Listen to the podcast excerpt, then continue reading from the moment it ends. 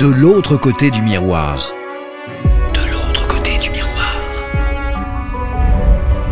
Entretien avec Shendali en 5 épisodes. De l'autre côté du miroir. Le professeur Shendali partage avec nous ses compréhensions, réflexions et visions sur les échanges culturels sino-européens en s'appuyant sur son expertise des grands thèmes de la philosophie et la littérature chinoise. Épisode 5. L'Olympisme, source d'inspiration culturelle. De l'autre côté du miroir. En 2024, 100 ans après ceux de 1924, les Olympiades reviendront à Paris.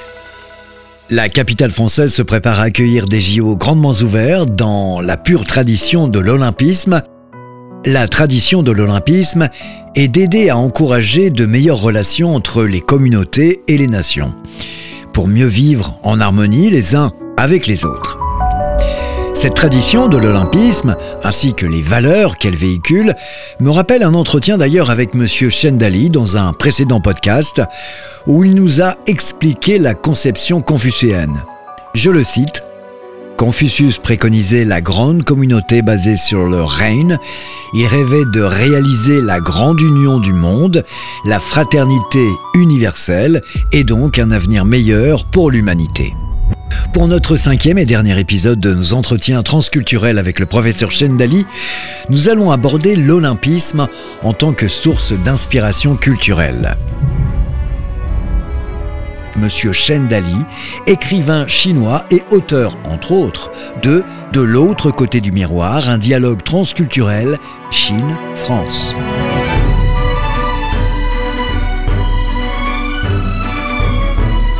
Monsieur Chendali, bonjour et merci encore une fois de nous recevoir chez vous.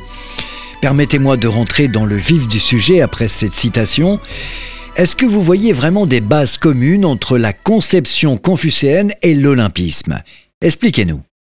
D'abord, l'olympisme est pour moi une institution des Jeux européennes, pour ne pas dire occidentale. Dans les années 80 du siècle dernier, j'ai fait un long voyage en Europe. En passant par l'acropole d'Athènes en Grèce, je suis arrivé au port du lac Léman pour cueillir la fine fleur de l'olympisme au musée olympique, miroir de l'évolution d'un vaste mouvement rénové par le français Pierre de Coubertin. En 1997, j'ai été invité au Forum culturel de Lausanne, organisé par le CIO, Comité international olympique pour y prononcer un discours en tant que délégué chinois. Avant cela, pour préparer mon discours, j'ai étudié le thème de l'olympisme, notamment l'enseignement transmis du parent de Coubertin qui, de son vivant, indiquait ceci. L'olympisme poursuit le développement harmonieux du corps et des facultés mentales, mais aussi des qualités culturelles et artistiques de l'homme dans le but de favoriser la compréhension et l'amitié à travers l'union du sport, de l'art et de la culture. Fin de citation. Pour euh, réaliser sa pensée sur l'union du sport et de la culture, Pierre de Coubertin a proposé en 1906 au CIO d'introduire le pentathlon des muses destiné à promouvoir des œuvres inspirées par le sport, tous les olympiades culturelles actuelles. Fidèle à l'idée de Coubertin, M. Samaranch, feu le président du CIO, a accordé une importance toute particulière au rapport entre le sport et la culture, disant qu'il s'agit là des deux aspects inséparables qui constituent l'essence de l'olympisme. C'est ainsi qu'il est formellement écrit dans la charte olympique. L'olympisme, l'olympisme est une philosophie de la vie exaltant et combinant en un ensemble équilibré les qualités du corps, de la volonté et de l'esprit. Alliant le sport à la culture et à l'éducation, l'olympisme se veut créateur d'un style de vie fondé sur la joie dans l'effort. L'olympisme se veut créateur d'un style de vie fondé sur la joie de l'effort, la valeur éducative du bon exemple et le respect des principes éthiques fondamentaux universels. Une telle façon de considérer l'olympisme du point de vue philosophique en alliant euh, le sport et la culture dans l'harmonie du corps et de l'esprit, séduit les explorateurs de l'inconnu, leur permettant de mieux pénétrer la pensée de Pierre de Coubertin, qui s'inspirait des Jeux olympiques de l'Antiquité, source de la tradition également en prise sur la modernité. Après cette liaison entre le sport et la culture, vous nous proposez d'appréhender l'olympisme avec la philosophie chinoise. Pouvez-vous développer? En ce qui concerne le binôme sport et culture, la mentalité chinoise porte des marques indélébiles des trois systèmes de pensée que sont le taoïsme, le confucianisme et le bouddhisme, bien que la Chine ait connu de profonds changements depuis l'Antiquité jusqu'à nos jours. Sous la dynastie des Tang, un moine chinois nommé Shen Xiu de la lignée de Bodhidharma a composé un poème portant sur la relation entre le corps et l'esprit. Voici ce qu'il a écrit. Notre corps est comme l'arbre de la Bodhi, notre esprit est comme un miroir précieux. Aussi devons-nous chaque jour en chasser la poussière afin que celle-ci ne s'y dépose pas. L'idée suggérée ici par euh, le moine est essentiellement bouddhiste. On est donc amené à penser à un adage bouddhiste. L'eau pourbeuse, si on ne la brasse pas, est limpide. L'esprit, si on ne l'amende pas, est heureux. Chacun sait qu'en Chine, le bouddhisme est teinté de taoïsme qui tire son nom du Tao, terme qui signifie la voie, le chemin, une philosophie empreinte de mythes et de mysticisme. Confucius disait dans ses entretiens, celui qui le matin a compris le temps peut le soir mourir tout heureux. C'est effectivement une phrase remplie de sagesse, mais quel est le rapport avec l'olympisme? Euh, J'en arrive à parler du temps appliqué à l'olympisme. Celui-ci est, comme je l'ai dit tout à l'heure, une conception occidentale, mais qui également trouve son illustration dans la philosophie chinoise classique. Il est dit dans le livre du temps et de sa vertu, un ouvrage classique chinois attribué au philosophe Lao Tzu. Le temps a un nom, mère de toutes choses.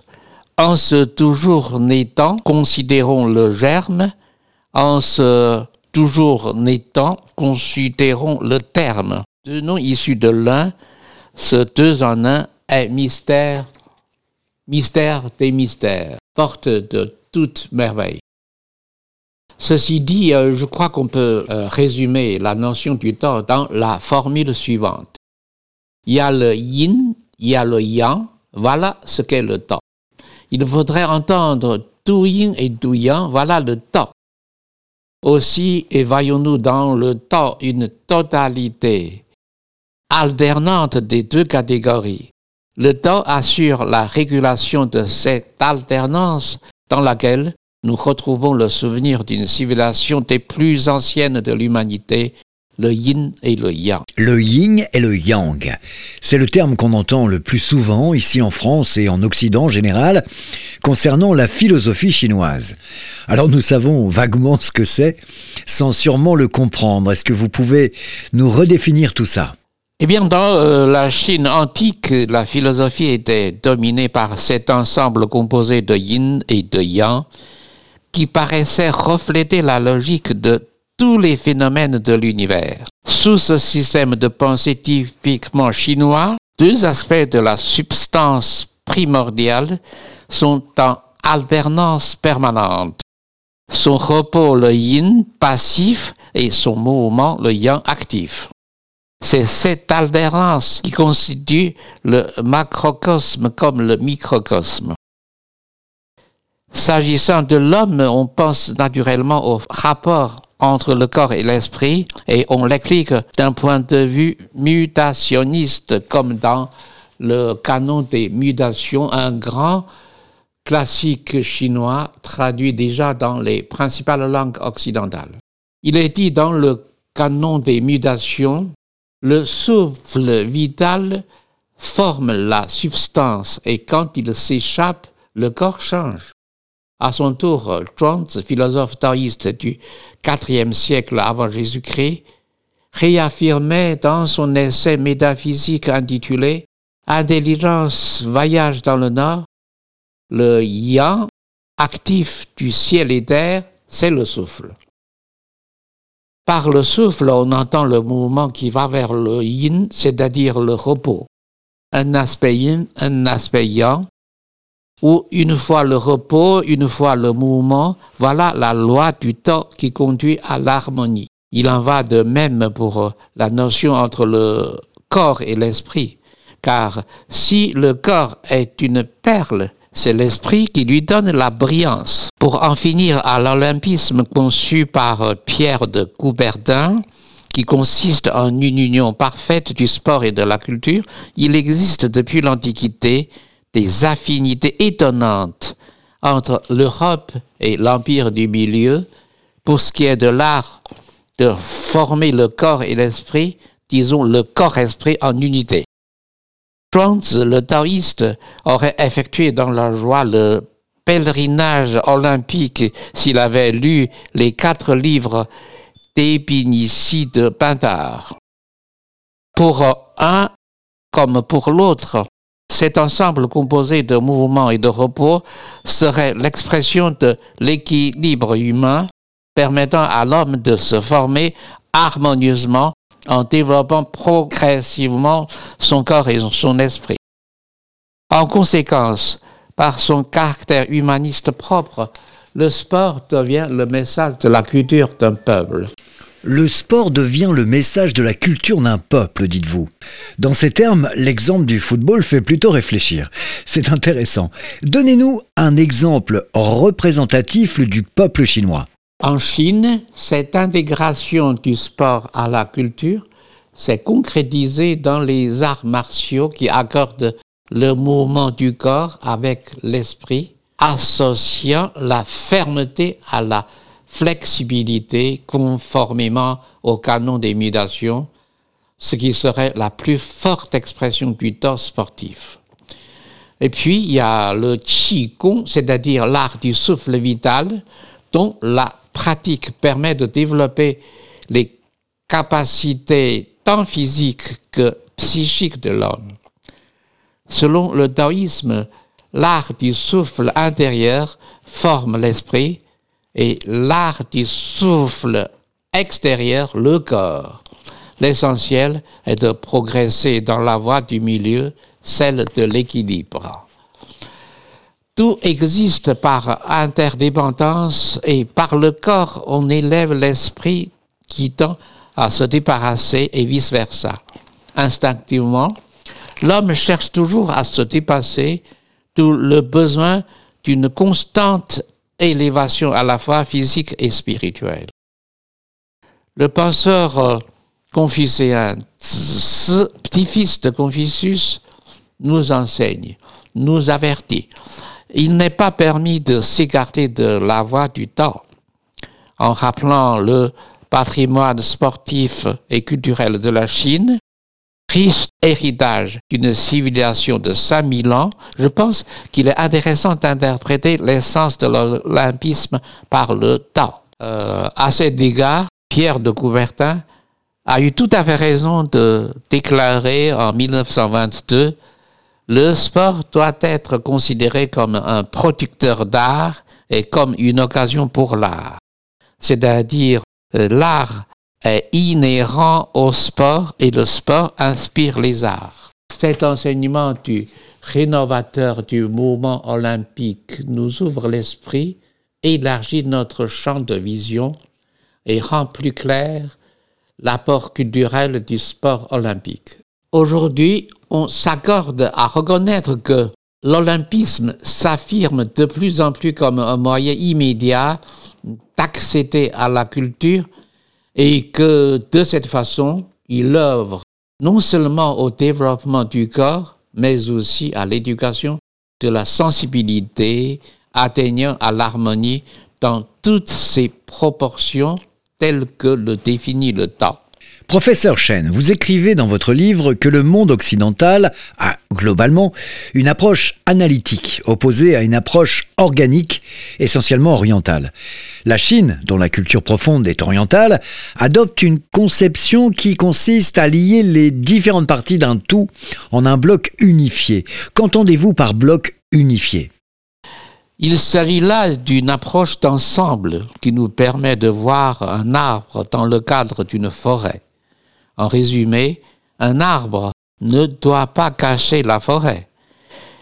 Lao indique dans le chapitre 30 du livre du temps et de sa vertu, à son apogée, l'être commence à faillir. Il en résulte une défaillance prématurée qui n'est pas conforme à l'ordre du temps. Cela nous conduit à penser au concept philosophique occidental aliénation qui reflète un phénomène universel. À mon sens, la conception de Lutz s'applique aussi au domaine sportif. Par exemple, Tius, Altius, Foltius est, à n'en pas douter, une excellente devise, mais c'est sa mise en pratique qu'il faut voir, contrôler si elle n'est pas appliquée conformément à l'esprit olympique, on aurait des conséquences néfastes, voire désastreuses. Il se peut que Forcius engendre la force brutale qui se manifeste dans un match de football, sans parler du dopage, ce fléau pour euh, l'éradication duquel on lutte inlassablement. En réalité, le sport risque souvent d'être calvaudé à force d'être réduit à une avant-garde mal digérée. Il faut élever sans cesse l'esprit pour que le corps soit fortifié. C'est dans ce sens qu'on a besoin d'une culture physique et spirituelle qui se résume dans le terme olympisme. Selon vous, professeur Chen, en pratiquant l'olympisme, on suit la voie du Tao. La question maintenant est de savoir si, selon le Tao chinois, la culture agit nécessairement sur le sport. Là-dessus, il faudrait dire d'abord que notre mode de pensée traditionnel, né à l'âge d'or de la philosophie chinoise, est caractérisé par un profond unitarisme ou un monisme foncier et diffère euh, beaucoup du mode de pensée occidental que j'appellerais analytique. Nul n'est censé ignorer que la vision du monde occidental qui privilégiait une méthode d'analyse a donné lieu à la naissance de la science moderne. Mais d'aucuns pensent que cette logique est un peu trop mécaniste par rapport à une approche organique essentiellement orientale. La Chine, dont la culture fait partie intégrante des civilisations orientales, adopte une conception synthétique qui consiste à lier les différentes parties d'un tout en un bloc unifié, tout en mettant en évidence les relations générales des êtres de l'univers. Professeur Chen, vous écrivez dans votre livre, je vous cite, L'Olympisme, ressuscité par le baron de Coubertin, s'avère d'une singulière actualité pour tous ceux qui aspirent au vrai bonheur de la vie. Alors, je vais vous demander de développer parce que, globalement, tous ceux qui nous écoutent aspirent au bonheur. Alors, en quoi l'Olympisme est d'actualité selon vous et, quel est le lien avec le bonheur? De nos jours, on nous invite à équilibrer notre corps et notre esprit, mais l'appel est souvent lancé dans un but utilitaire qui se situe au niveau du bien-être.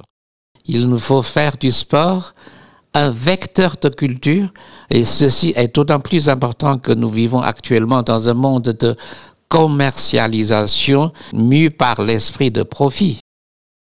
Par bonheur, on prend de plus en plus conscience de l'importance d'une opposition à l'utilitarisme de la société industrielle et assiste à la naissance d'une volonté d'y échapper par l'art en puisant dans l'olympisme, source d'inspiration culturelle. Maintenant que l'olympisme est considéré par tout un chacun comme le symbole d'un humanisme retrouvé qui anime une renaissance de l'humanité, l'intégration de la culture au sport devient le caractère spécifique des Jeux olympiques et tous les quatre ans, le CIO organise au sein des grandes euh, épreuves sportives des manifestations culturelles d'envergure, si bien que le sport olympique se réalise aussi bien dans la gloire de l'excellence physique que dans celle des œuvres littéraires qu'il est capable d'inspirer pour allier le geste à l'esprit et aussi pour donner lieu à des thèmes de création des temps modernes. Dans le fait, la promotion des valeurs culturelles s'est trouvée intensifiée par le sport pratiqué selon les principes olympiques. L'olympisme devient bel et bien un mécanisme qui promeut une pureté morale, en ce sens qu'il véhicule la noblesse d'âme et qu'il prêche le respect du fair play dans le respect de la dignité humaine. C'est en quelque sorte la divine bouteille de Rabelais qui préconisait un équilibre entre le corps et l'esprit, une excellente forme d'éducation physique et spirituelle. Force est de constater que la contribution de l'olympisme et de l'éthique qu'il propage au progrès de la société contemporaine est indéniable. Pour vous, qu'est-ce que les Jeux olympiques ont apporté à la Chine concrètement? Et de quelle manière l'olympisme peut-il trouver des échos dans la société chinoise d'aujourd'hui?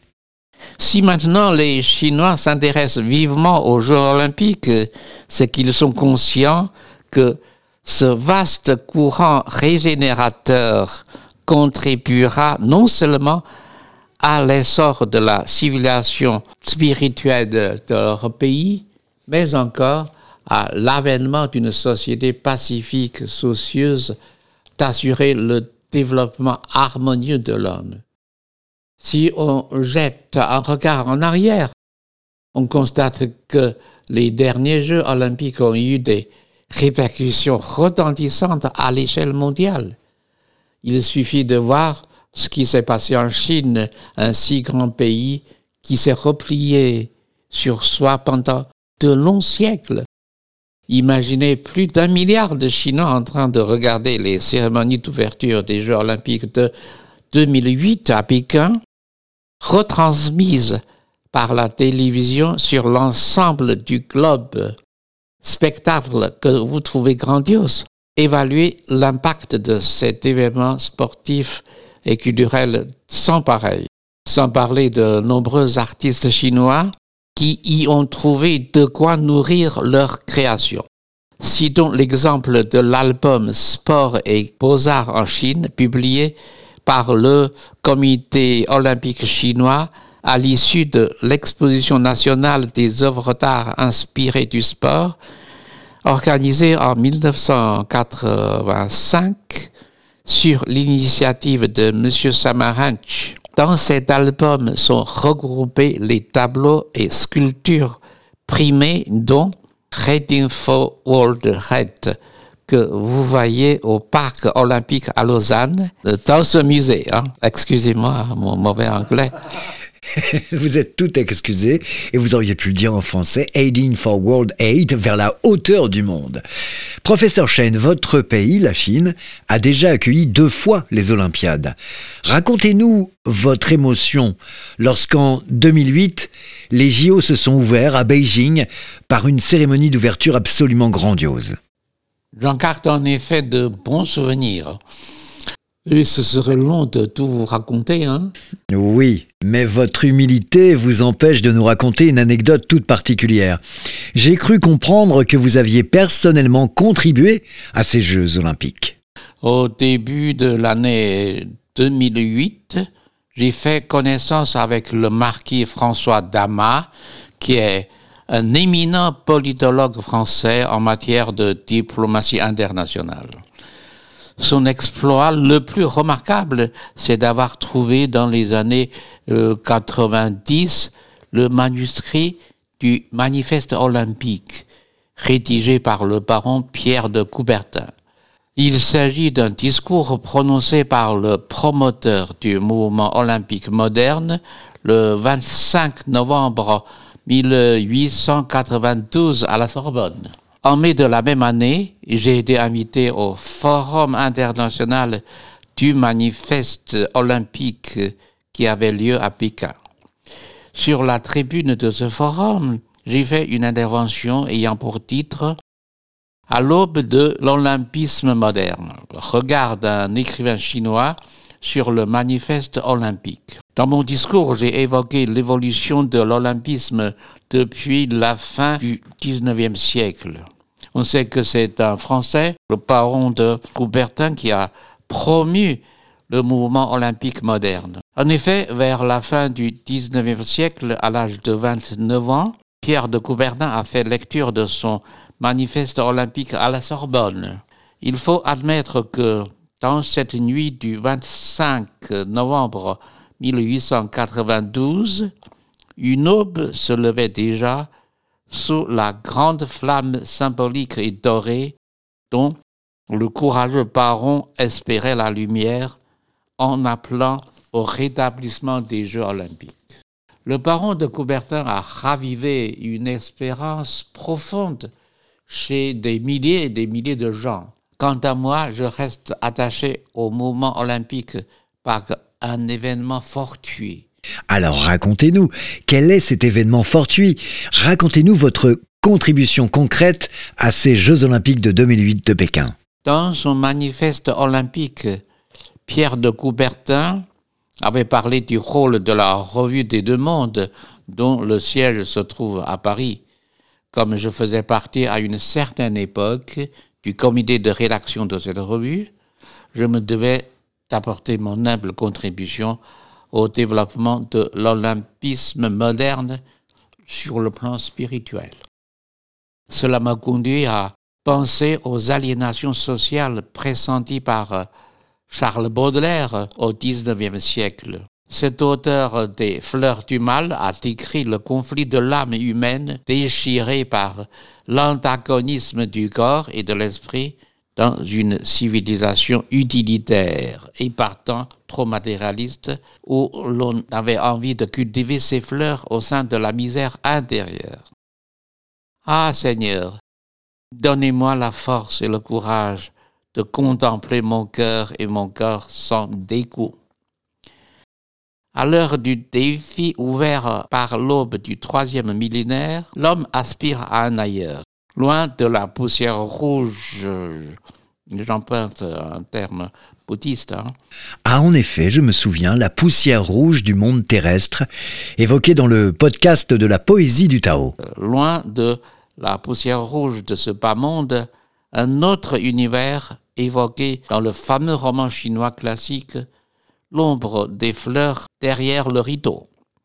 Je souhaite donc que l'enseignement précieux donné dans ce livre puisse éclairer l'olympisme moderne. Cher professeur, une ultime question pour conclure. Avez-vous une attente particulière à propos des prochains Jeux olympiques de Paris? À la fin du siècle dernier, en créant l'olympisme moderne, le baron Pierre de Coubertin invoquait la fusion du sport et de la culture pour obtenir un monde meilleur au seuil duquel on célèbre la grande fête du printemps humain. Et la charte de l'olympisme stipule que la tenue des Jeux olympiques doit favoriser la compréhension et l'amitié des peuples de divers pays. Je pense donc à Ernest Hemingway qui dit que Paris est une fête. Voilà mon plus grand souhait pour les Jeux olympiques de Paris en 2024. Merci.